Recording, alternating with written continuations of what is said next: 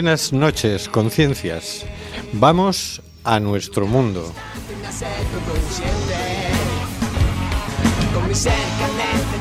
Estamos en WAC FM, en el programa Simplemente Gente, programa sobre la diversidad cultural en Coruña y sobre los derechos de las personas migrantes.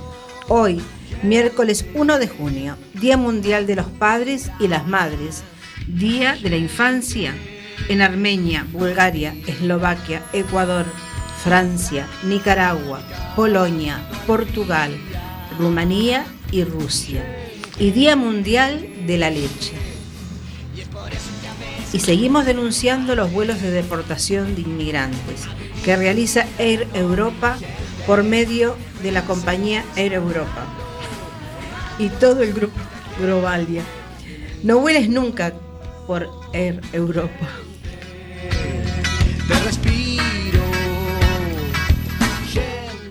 Tenemos en control al mago de las ondas, Carlos Reguera. Hola, Carlos. Hola, qué grande es el mundo, ¿eh? Y qué pequeño. Tantos países.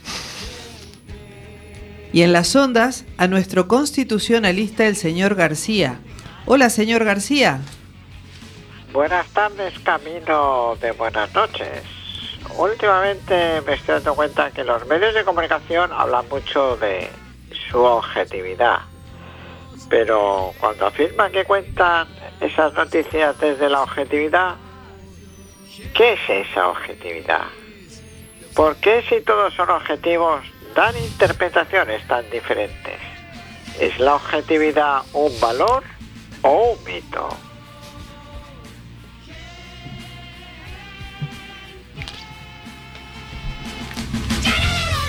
Y también en las ondas a nuestro amigo Óscar G.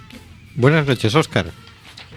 Hola, buenas noches. ¿Qué silencio se ha hecho después de que ha hablado el señor García? ¿Os ha quedado las preguntas, sus preguntas os han, os han impactado? Nos han dejado meditando profundamente. Yo, yo he quedado muda. Impactados y obnubilados. Bueno, pues buenas noches aquí, o buenas tardes. Ya a estas alturas que los días se hacen más largos y las noches más cortas, no sabe en qué momento del día estamos. ¿Os habéis dado cuenta, por cierto, de la pinza que le están haciendo al pobre Mariano entre el peso y Ciudadanos, no? Que ninguno le quiere al pobre hombre. Eh, En el fondo sí que le quieren, ¿eh? Los dos. en el estudio José Couso contamos con la colaboración de Hortensia Rossi. Hola, Hortensia. Hola, buenas noches, buenas tardes. Paula Escapinakis. Hola, Paula. buenas tardes para todos. Y con nuestro invitado Juan Balay de SOS Refugiadas Universidad de da Coruña. Boas noites. Buenas noches. Y conduciendo el programa, Rubén Sánchez, que hará lo posible para que fluya este amordazado programa número 111. Amordazado porque, recordémoslo, seguimos aplastados por la ley Mordaza.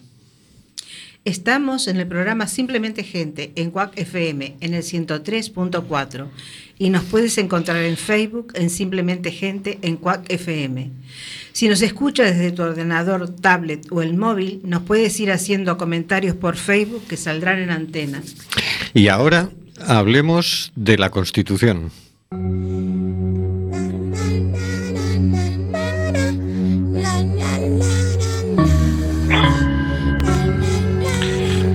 Constitución española. Título tercero de las Cortes Generales.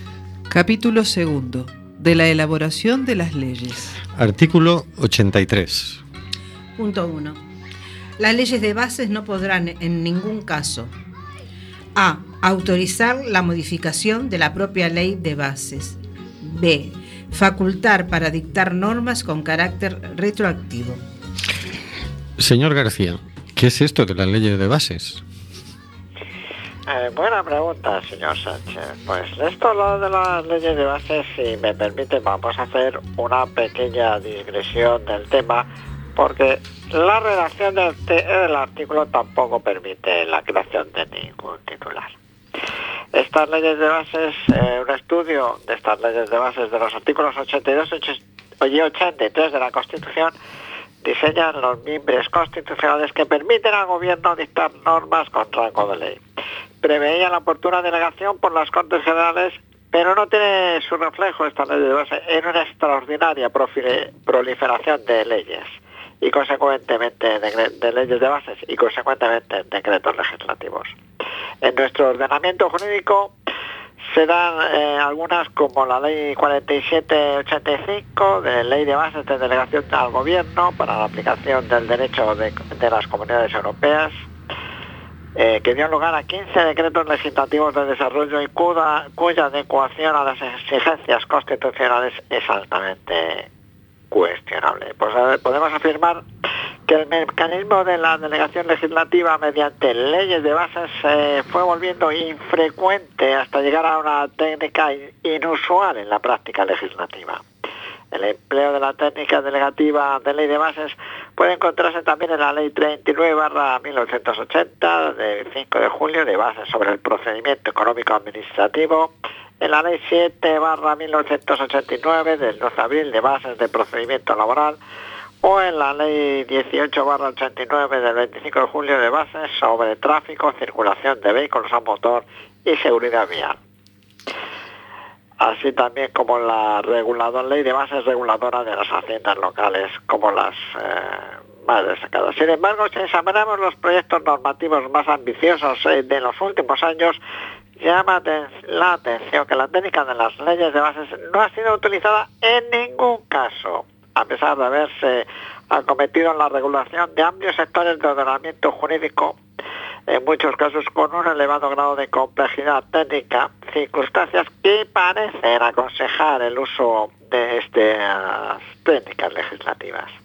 El contraste es, sin embargo, mucho mayor si tenemos en cuenta que en paralelo a este progresivo abandono de la técnica de la delegación legislativa mediante leyes de bases, se ha producido un notable incremento de la utilización de los decretos leyes. Recordamos que estos decretos leyes son aprobaciones legislativas del gobierno que necesitan una posterior convalidación por el Congreso de los Diputados después de su aplicación. Una convalidación que, si no recordamos más, es a los 30 días. Ajá. es que se me ha pasado, se me fue la hoja donde tenía... Suele suceder. O, eh, pido disculpas por este lapsus, eh, eh, este pequeño silencio. Para finalizar, eh, decir que una, una, una única duda me corroe tras el estudio de este artículo. Si la delegación legislativa está siendo suplida por la legislación efectuada por motivos de extraordinaria y urgente necesidad, que son los decretos leyes, estamos ante una trampa que intenta saltar al poder legislativo, es decir, a las Cortes. Ahí dejamos la pregunta por si alguien se atreve a responder. La verdad es que yo no me atrevo porque mm, sigo sin tener muy claro qué narices es una ley de bases. Pero bueno, no sé ni si estoy a favor o en contra de este artículo. Oye, no sé, ahora vamos a reformar la Constitución y yo no sé qué hacer con este artículo. Me suelta, me suena muy bien lo de mm, que no podrán dictar normas con carácter retroactivo. Hasta ahí vale. Pero lo otro, pues me quedo un poco así. Hombre, mm, eh, lo que, como decía el señor García, pues es eh, una forma de, que el gobierno, de, dejarle al gobierno que legisle.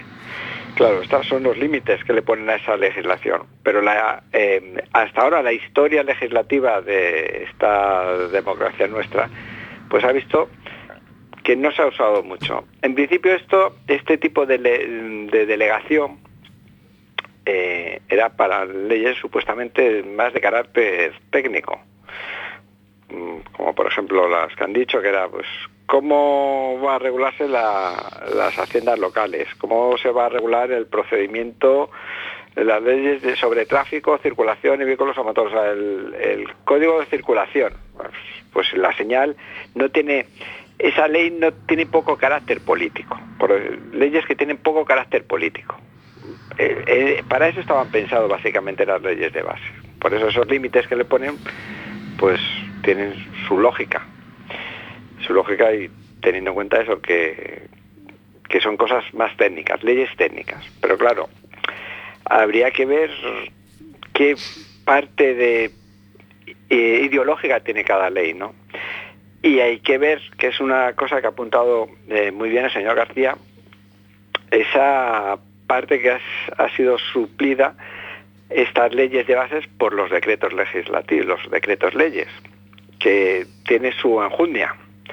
Porque no es lo mismo que te deleguen para que tú hagas una ley poniéndote condiciones a que tú hagas una ley que entra en vigor en el momento que la publicas y que pasados, creo recordar que son 30 días, eh, eh, yo también, igual que el señor García, pasados 30 días de su aplicación es el Congreso, el Congreso el que te, dice que si vale o no vale. Y todo lo que ha pasado en ese tiempo es legal. Si luego el Congreso dice que esa ley no vale, no la aprueba, deja de ser legal. Pero durante 30 días has sido tú el que has hecho una ley válida. Entonces, mm, eh, fue famoso un presidente del gobierno con bigotes porque le llamaban, eh, creo que uno de los motes era que el presidente de los decretos leyes. Como en el Congreso tenía mayoría absoluta, pues mm, directamente legislaba y se lo convalidaban. Entonces, puede, puede surgir una trampa, no la ley de bases, efectivamente.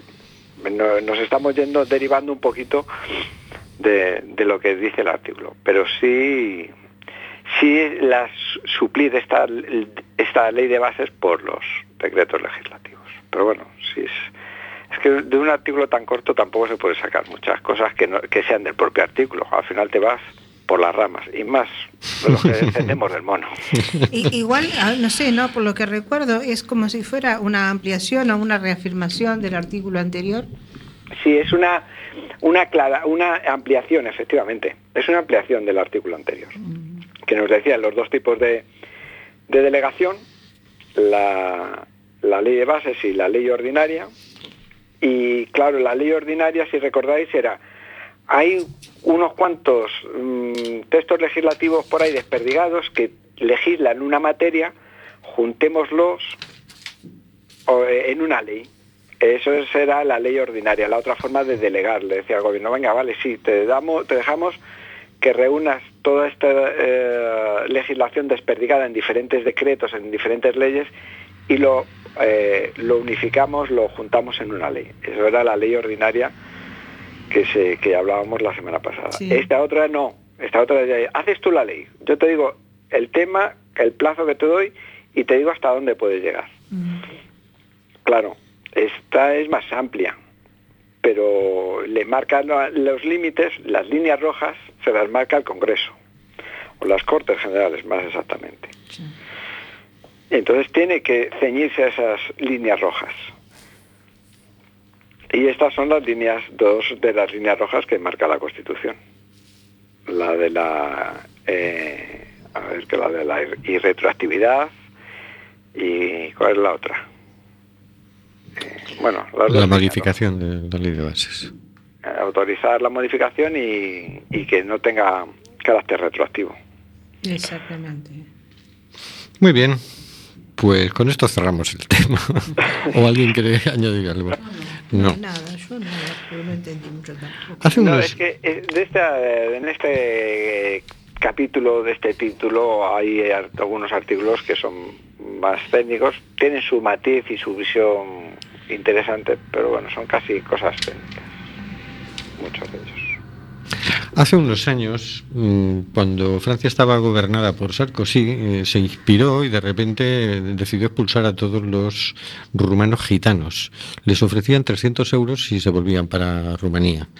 Entonces hubo un grupo de gitanos rumanos que hicieron una canción que se titula Sarkozy versus Gypsy, Sarkozy contra los gitanos. Vamos a escucharla.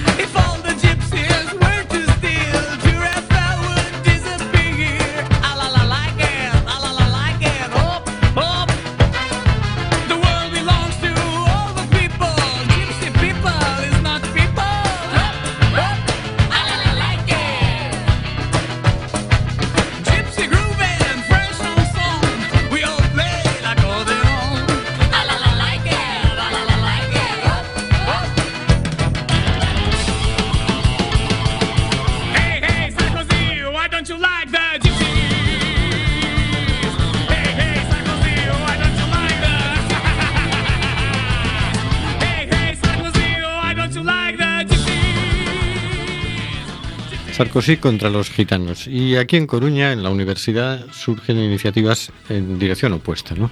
Afortunadamente. Afortunadamente. Estamos con Juan Balay de SOS Refugiadas Universidad de La Coruña.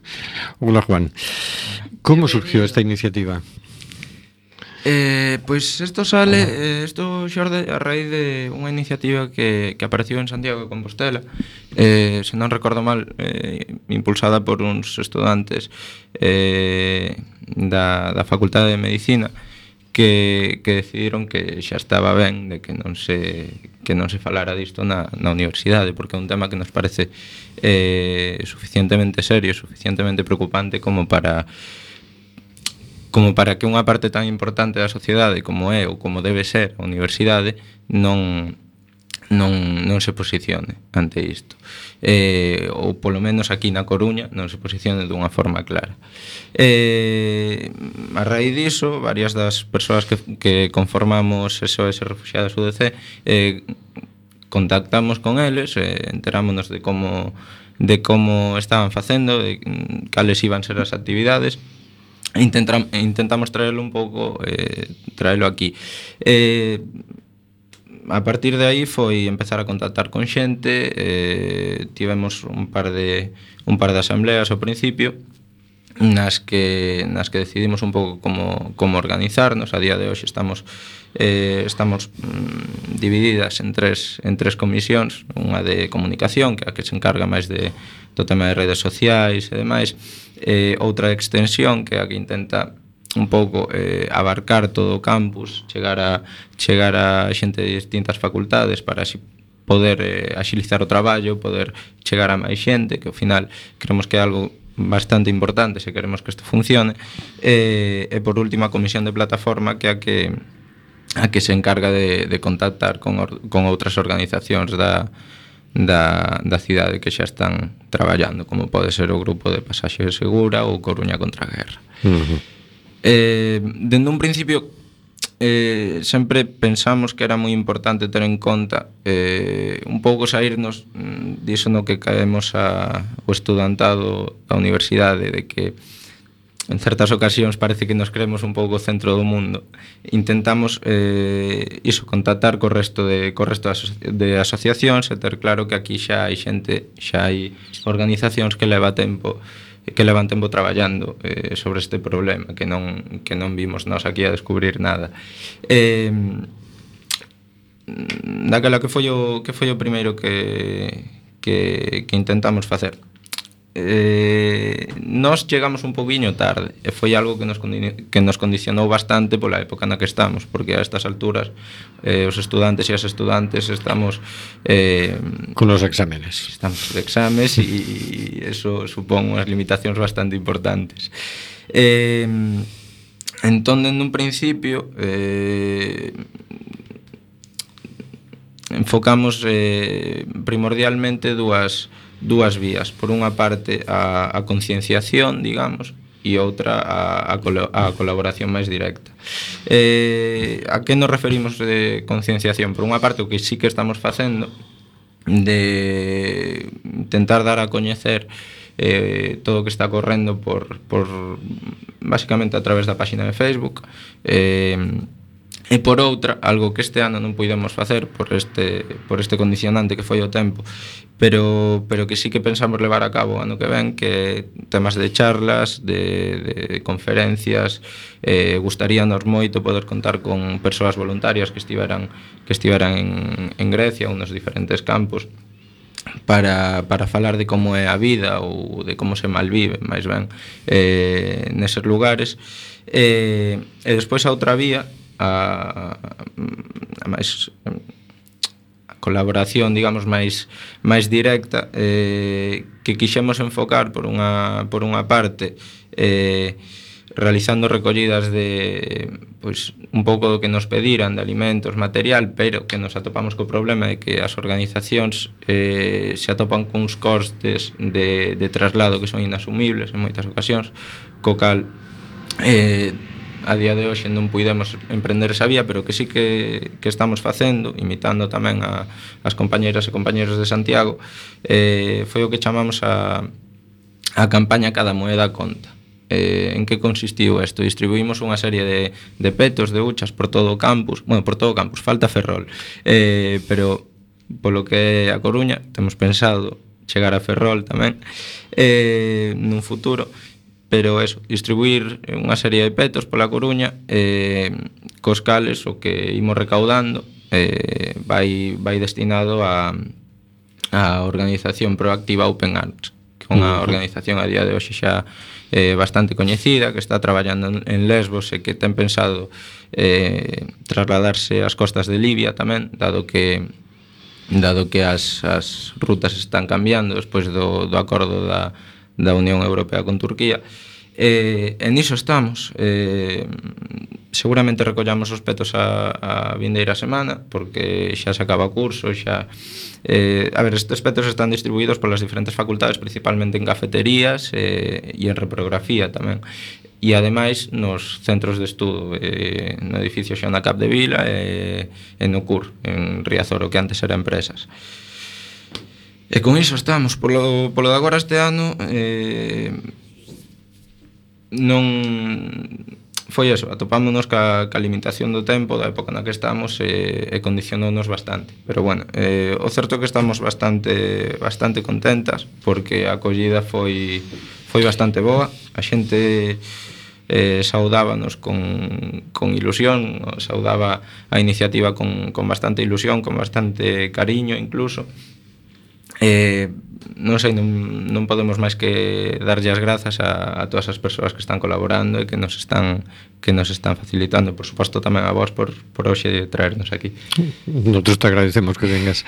Eh, como entendéis vosotros el, el tema? Que es lo que se está haciendo mal? Por onde empezar? que se está facendo mal? Eh, dende calcar tipo de inxerencia que se que se realiza en países externos, eh, creo que eh, en esencia dá lugar a estas, a estas migracións. Ninguén, ninguén se embarca nunha, nunha, nunha travesía que é moi posible que acabe de forma tráxica se, se non é porque as condicións de vida na súa, na súa terra, no lugar onde se criou, non son, non son seguras, non son non son posibles, digamos, uh -huh. baixo baixo uns estándares mínimos. Eh, pero quizá o que máis o que máis nos nos indigne, o que máis e eu creo que isto está un pouco xeralizado, eh a resposta de Europa é que nos parece de, de ter que agochar a cabeza, o sea, de, de que o día, o día de mañá cando pasen 10, cando pasen 15 anos e nos pregunten que fixaches aquí? é que a mí se me vai caer a cara de vergoña. E un pouco que intentamos é eh, con toda a humildade do mundo porque sabemos que isto non non que o que facemos nós non vai cambiar a, a, a posición dos que dos que realmente teñen poder para responder a, a este tipo de, de desafíos. Eh, pero iso non ter que non ter que agochar a cabeza é que polo menos os que a teñan que que, que agochar non sexa a cidadanía, non sexa, non sexa o povo que sí que está respondendo ante isto. Eh, Sin embargo, fíjate, hechos como el de la semana pasada, la semana pasada fue es particularmente Sí, trágica porque entre, entre 700.000 personas murieron ahogadas, ¿no? nuevamente un- una barbaridad. Y sin embargo no parece haber respuesta eh, ni siquiera a nivel de calle, ni siquiera a nivel de, de ningún tipo de institución. Es decir, la prensa se hace escasamente eco, bueno, se hace eco, pero ya no parece que esto Sí, parece conmueva, ¿no? Parece un tema xa secundario, que xa pasou, que xa tivo o seu momento de, de gloria, digamos, xa tocou remover conciencias e agora está pasado.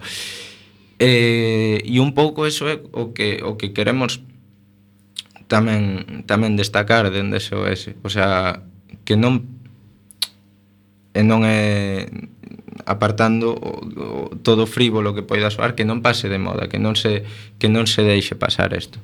É dicir, aquí segue morrendo xente eh, día tras día no Mediterráneo, aquí sigue habendo un negocio eh, a costa da vida de moitas persoas e isto sigue pasando porque se permite que siga pasando porque falase que faltan medios, pero por exemplo, a propia a propia proactiva Open Arms denuncia moitas veces que que os medios que se poñen para para as deportacións ou para para trasladar a xente a, a Turquía nestas últimas semanas, o sea, a cantidade de policías de de de de gardas de fronteira, etcétera, que se están mobilizando, eso ten uns costes que, que, que perfectamente se podían ter destinado a evitar todas estas mortes, a evitar toda esta traxedia. E non se fixo. Pero non hai voluntad. Claro, eh, que ao final chegamos a un punto no que no que hai que darse conta de que o que falta é vontade.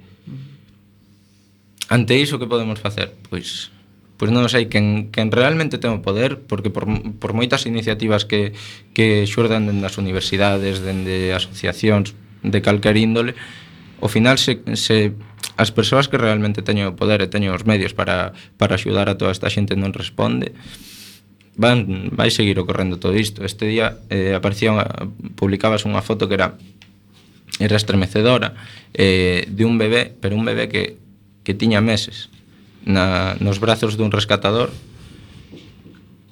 e que se poñen o, o sea, a pel de galiña eh, eh, non sabemos realmente que, que máis ten que pasar para que, para que esta xente reaccione para que se, para que se ofreza unha pasaxe segura porque a xente vai seguir vindo a xente vai seguir vindo todo isto do, do efecto chamada por por, entre comillas, asegurar o, o, o tránsito non me parece que sexa unha excusa mentres, mentres siguen morrendo claro. centos e centos de persoas A mí me parece sumamente importante lo que están haciendo ustedes porque porque es de alguna manera evitar que nos insensibilicemos, ¿no? Que nos acostumbremos a que la tragedia es lo cotidiano y, y lo vivamos como algo normal, cuando no es normal para nada. Me parece de agradecer. Precisamente eh, eh, falábamoslo nun, nun dos comunicados que sacamos polo, polo Facebook compartindo unha das noticias é que é que se está eh, normalizando unha situación que é escandalosa. Mm. É dicir, non nos pode parecer normal, non nos pode eh, parecer asumible, o sea, humanamente asumible que haxa miles de persoas que están morrendo eh, no que podería ser un, un, un tránsito perfectamente perfectamente viable, perfectamente seguro, sobre todo seguro. Sí. E que estamos re, e que falaban eh, falaban eh, as, as voluntarias e voluntarios de Proactiva de que chegou un punto cando cando tras o acordo con Turquía no que estaban na, eh, na orilla vían como chegaban barcos á costa e vían como como estaban naufragando a, a, a centos de metros da, da orilla e simplemente non, o sea, non podían nin acudir a, a rescatalos porque no momento no que no que no que no que cruzaran iban ser detidos. É dicir, e que ademais non é só que non se que non se colabore nas institucións, senón que se está poñendo unhas trabas enormes. Estáse estáse dificultando a labor de voluntarias e voluntarios nos campos de nos campos de de concentración, de, sí. concentración. De concentración. Sí. É que é que realmente es que los, están pouco... asesinando. Eh, los están asesinando. Hai pouco gardas fronteirizos que, que disparaban a xente na, na fronteira con Turquía e que está sendo está sendo brutal. Por exemplo, cando se cando foi eh, uns días atrás o desaloxo de, de Idomeni eh, que era un campo cunhas condicións totalmente infames na, nas que nas que había eh, nenos e nenas, familias enteiras vivindo eh, vivindo no barro, porque moitas veces había imaxes eh, cando chovía, cas tendas de campaña inundadas e con familias, con, con, con cativos e cativas que tiñan que, que estar dormindo aí. Bueno, pois cando se... Antes da, do desaloxo do campo, no que, no que ademais houve altercados, houve, houve fume, había, saiu hai pouco un, un, a narración dunha, dunha voluntaria, dunha enfermeira catalana, que, que tamén transcribimos dende, dende, dende SOS, que era é que un non podía creer o que estaba escoitando. O sea, estaba se gaseando a xente, ademais falaba de que non era fume, de que os efectos eh, destes gases que, que a policía estaba, estaba botando, o sea, taponaban os pulmóns, eh, queimaban na cara, dicía que se, que se, que se podía notar o picor nos ollos, o sea, non ten nome. Vale, pois, pues, ademais, antes do desaloxo do, de Idomeni, para os voluntarios que estaban ali falaban de que, de que se buscaba que parecera que era voluntario ese, ese desaloxo. Cando esas persoas moitas veces non tiñan nin información de para, de para onde iban.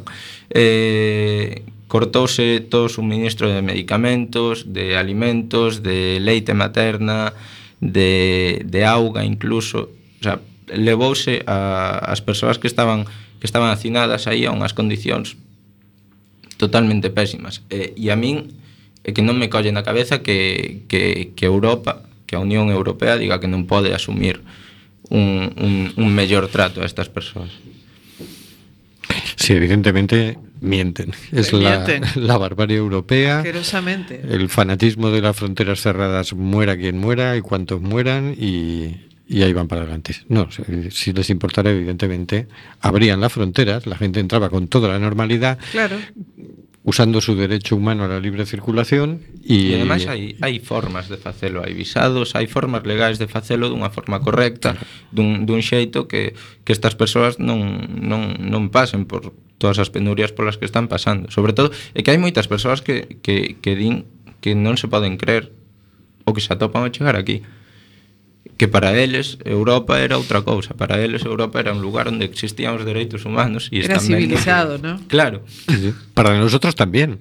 Nos Pensaba- creíamos. Pensábamos que éramos civilizados. Sí. Ya empezamos a oler mal la cosa cuando lo de Grecia, que dijimos, uy, ¿cómo Sí, es esto? Y sí. la democracia y el estado del bienestar y los derechos humanos. Sí, ¿qué- sí, sí, ¿Por sí. qué le hacen esto a Grecia? ¿no? Ya empezó a oler a Sí, chamusquina sí, todo. sí, sí, sí.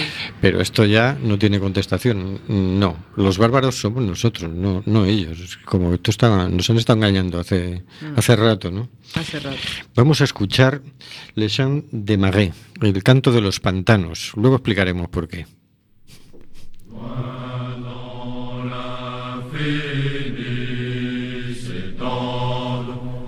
good.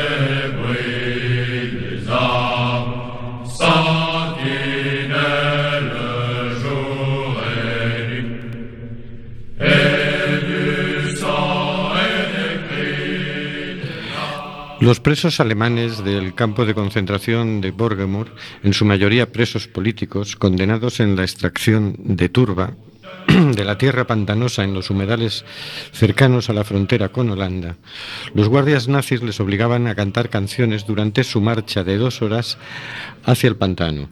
Un grupo de presos se vengó escribiendo esta canción que refleja verazmente la situación de los trabajadores. Introducida la canción en agosto de 1933, se convirtió en un himno entre los prisioneros de los campos y hoy es conocida como el himno de la deportación. Sacamos lo de los campos de concentración porque en realidad ayer escuchábamos que la alcaldesa de París está pensando en abrir un campo para recibir a muchos refugiados. Nos recuerda a- los españoles que fueron a campos de refugiados a Francia hace Sí. unas décadas y lo contentos que estaban allí. Y, y todo esto nos empieza a oler otra vez a lo mismo de hace 60 años. Qué importante que 70. es la memoria, ¿no? Pues sí, pues sí, porque es que se nos olvida todo. Yo no sé qué pasa con los libros de historia que tienen memoria selectiva. ¿no? Selectiva, sí. Y, y volvemos a los campos de concentración, porque en realidad son campos de concentración. Claro que son. Claro que son. Bueno, Y- también lo son los CIES. También lo son los CIES, los centros de internamiento de extranjeros. Y bueno, eso es lo que se está haciendo cuando en realidad podríamos tener a la gente en los miles y miles de pisos vacíos que tenemos en toda Europa. Y vamos a insistir una vez más en los pueblos enteros que tenemos abandonados, vacíos, sin gente, sin niños, escuelas que cierran por ausencia de niños. A ver, eh, que nos sobran recursos, nos sobran medios, sobra dinero, sobra todo, Sobra todo, sí. Sobra todo. Menos humanidad, ¿no? Menos humanidad, claro. Menos Eso voluntad. Sobran, sobran recursos e non, non só que sobren recursos, e non todo o que esta xente pode aportar, porque moitas veces falase de, de que fan falta recursos, de que isto ten un coste, e si, sí, a curto prazo isto ten un coste, e, por suposto, unha chegada masiva, porque é masiva de xente, claro que ten costes, pero toda esta xente, o sea, de verdade me, se alguén me quere, me quere facer creer que unha persoa que é capaz de facer centos de kilómetros por terra, por mar, non vai ser capaz de aportar nada a un país, O sea, eu son incapaz no de creerme algo así. Son, claro. son seres humanos, son médicos, claro. son maestros, son carniceros, tienen oficios.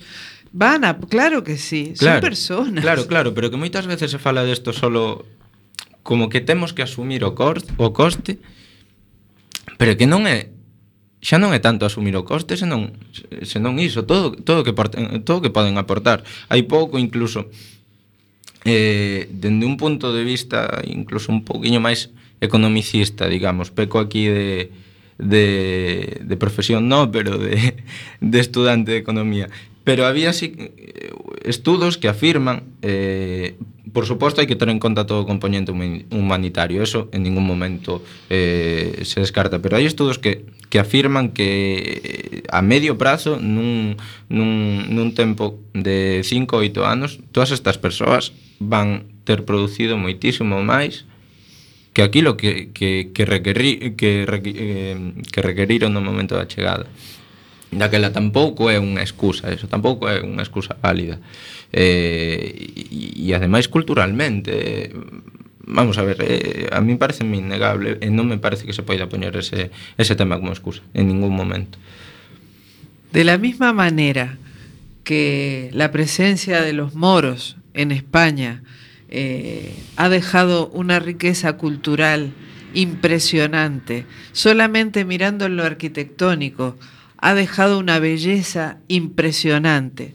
Igual, no podemos pensar que los seres humanos vienen aquí a, a tumbarse a comer de nuestra comida. Vienen, vienen a vivir y vienen a participar y vienen a enseñarnos cosas también.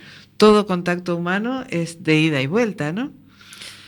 Sí, oye, a lo mejor habría que pararse a pensar qué, qué imagen hay instalada de lo que es un ser humano, ¿no? Porque también recuerdo que mm, eh, temores parecidos surgían cuando se hablaba del tema de la renta básica. Es que entonces nadie va a querer trabajar, decía algunos. Y yo soy incapaz de ima- imaginarme a mí mismo sin trabajar. trabajar, es decir, claro. no puedo estar quieto. Es decir, me, me parece poco el trabajo, entonces pues me tengo que hacer un programa en la radio, tengo que estar militando por los refugiados y por los...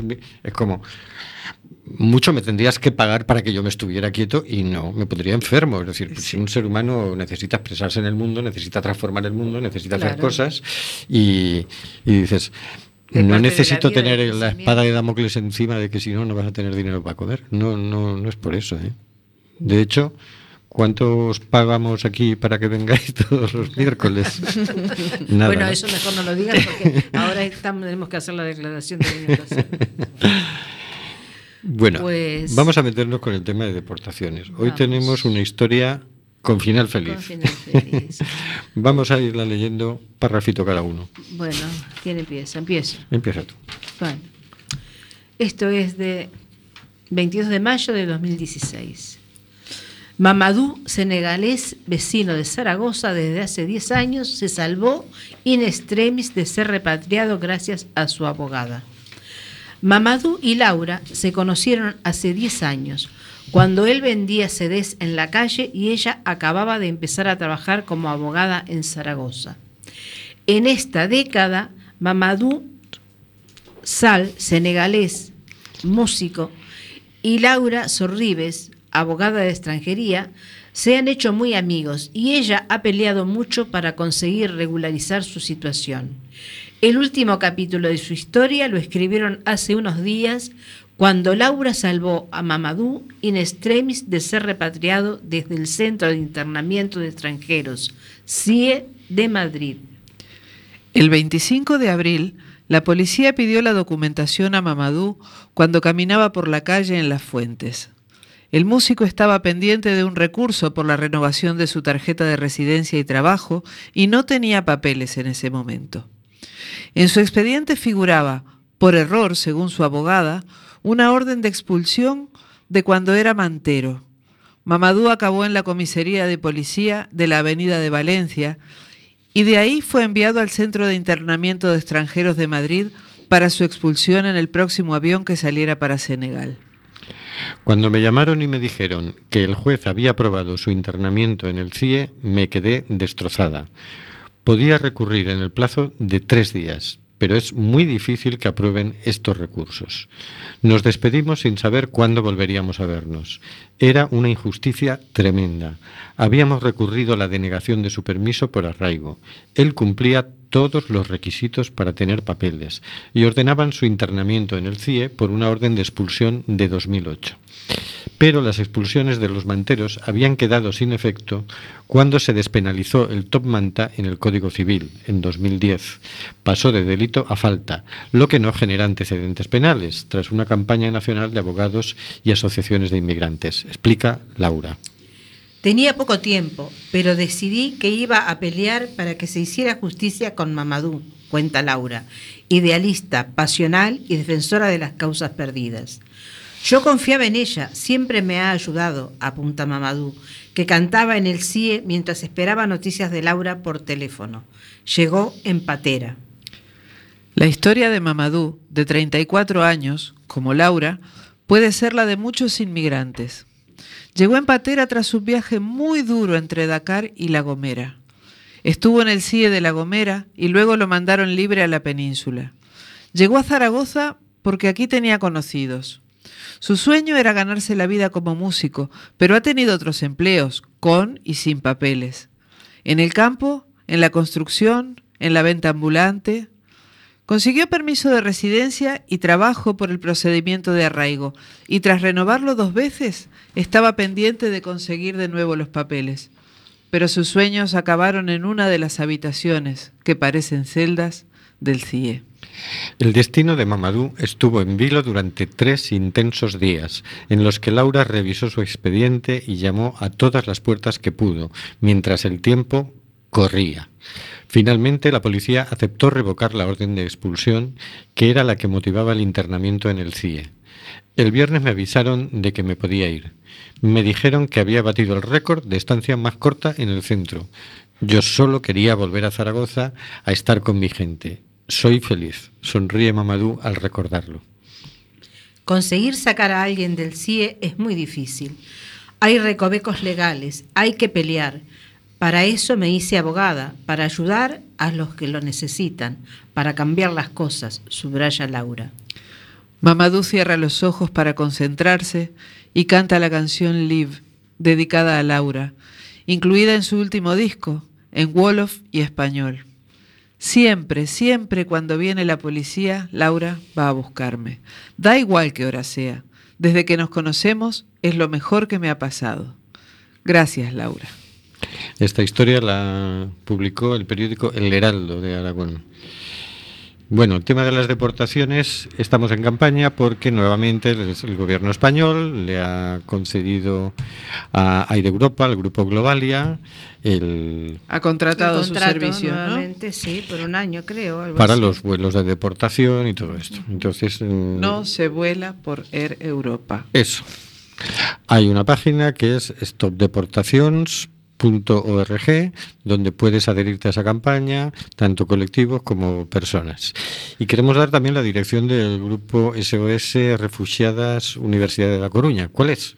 Eh, pues en Facebook, tal cual como, como acabas de decir, SOS, sen, sen ningún punto polo medio, espazo refugiadas, espazo UDC, así, ou senón eh, a URL facebook.com barra SOS refugiadas UDC. Eh, e a ver, eh, este ano eh, iso, recolleremos seguramente parte dos petos, polo menos, a, en fechas bastante bastante próximas. E eh, intentaremos darlle algunha sorpresiña a xente en forma de non, non desvelo nada. Que eh, siga sendo eh, sorpresa. que siga sendo sorpresa, exactamente. Eh, e a ver, temos temos bastantes ideas na cabeza para o ano que ven no que, poida, no que poderemos traballar eh, con máis con máis calma. O Gallá non fixara falta eh, nada disto, pero vendo vendo que hai cremos que non vai ser así. Eh, e a ver, a ver se, se podemos... Unha pregunta, Juan. Eh, ¿Existe la posibilidad de contacto transversal con universidades griegas, por ejemplo, turcas, con, los jóvenes que tal vez estén haciendo cosas similares allí, no? Pois, se che digo a verdade, e cun pouco de vergoña, digo, cho, non nos lo plantexamos, pero pero apunto. Apúntome porque sería moi interesante. O que sí que o que sí que saiu xa nalgunha nalgunha conversación entre nós é que a xente que se que se acolla aquí, esa xente, eh parte dela posiblemente eh este a realizar estudos universitarios. Mm. Eh e creemos que sería importante que puidaran continuar eses estudos aquí e a, e a nosa labor como estudantes eh, tamén tamén creo que, que debe ir un pouco en presionar as universidades para que faciliten esa incorporación, esa, claro. esa continuación das, dos estudos.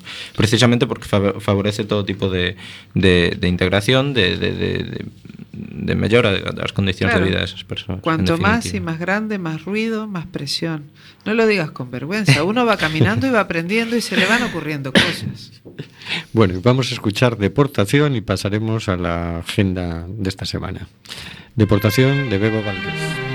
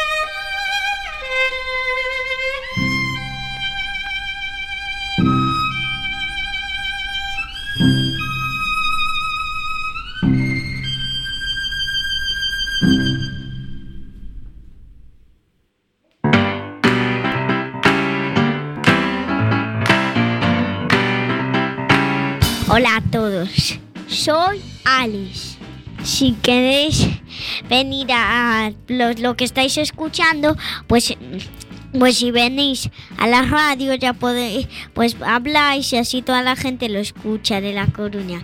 Y cuando, y cuando lo hayáis dicho, pues, pues se, se toda la radio. Bueno, si ahora estáis escuchando, pues si queréis podéis venir ahora o cuando queráis en Quack FM 103.4. Así es, podéis venir ahora o cuando queráis. Qué bueno. tenemos esta semana? Qué ternura. Bueno, en la agenda Tenemos el 19 de junio una jornada de movilización en A Coruña a las 12 horas en Coiraza Dorsán, que no queremos hacer publicidad, pero para que entendamos todos es donde está el Playa Club. ¿eh? Esta jornada se llama Non as guerras, rayemos coas fronteiras. Convoca a la Red Galega en apoyo a las personas refugiadas y Coruña contra a guerra. Y apoyamos y participamos y asistimos todas las personas con conciencia, ¿verdad? Antes que esto, el sábado 4 de junio, Madres contra la impunidad en el banquillo. Por pedir el esclarecimiento de la muerte de Diego Viña en el cuartel de la Guardia Civil de Artello. A las 20 horas en el Ateneo Libertario José Tarrío, calle La Paz, número 16. Madres en el banquillo por pedir que se esclarezca la muerte de su hijo. También este sábado a las 12 en el Ágora será el DJT, donde el gobierno municipal da la cara y responde a las preguntas de los vecinos. Y la población puede participar, hacer preguntas. Sí, me imagino que sugerencias, Sí, sí, sí. sí. ideas, Una, una forma- aportes, ¿no? Una, una Pues forma sí. realmente democrática de gobernar, digo. No hay otra manera de hacer democracia que, que no sea participando, me parece a mí. Pues sí, yo creo que ahí eh, tenemos que, que responder los ciudadanos. Quiero decir, el, el gobierno municipal está poniendo los medios, está poniéndose a tiro. Vayamos y hablemos con ellos, ¿no? Claro, Bueno, que además lo necesitan. Necesitan sentirnos cerca. sí, no, es que si no, que si no tienen mandato del pueblo, ¿qué, qué se supone que tienen que hacer? Eh, bueno, se nos acaba el tiempo, me dicen que se nos acaba el tiempo por el Pues- pinganillo. Ah, es cierto, sí. Así que buenas minutos. noches, señor García. Buenas noches a todas y a todos. Buenas noches, Óscar G. Buenas noches. eh, yo estaba deseando acabar porque me está pitando aquí el por el pinganillo me está diciendo el teléfono que tengo pocas pilas. Ah, bueno, pues muy bien, ya, ya, ya, ya terminamos. buenas noches a los dos, hasta la semana que Buena viene. semana para los dos. Buenas noches, Juan. Buenas noches. Buenas noches, Hortensia. Buenas noches a todos, muchas gracias Juan. Buenas, noches, Paula. a todos. Buenas noches a todos. Buenas noches, Juan. Buenas noches. Buenas noches, Carlos. Qué educados que somos. Buenas noches. Buenas buenas noches a todos. Buenas noches a todas Buena semana. Buenas noches a las todos y oyentes semana. y a todos nuestros oyentes.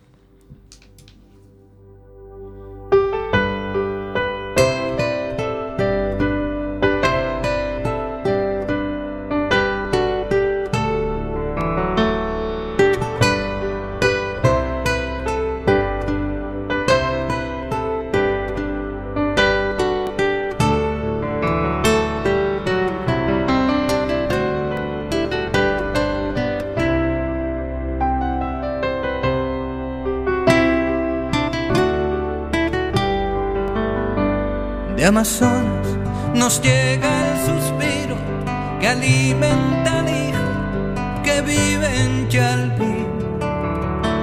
Y en Namibia se escucha el ronquido inquieto y dormido del nevado del Ruiz.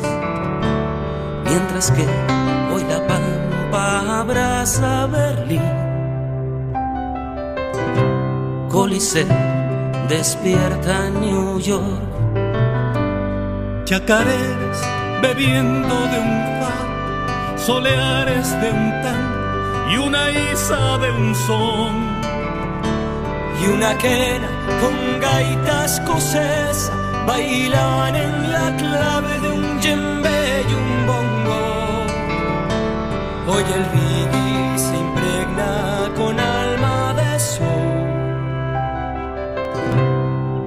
entonando una misma canción. Quizás barriendo fronteras se hermanen las tierras bajo un mismo sol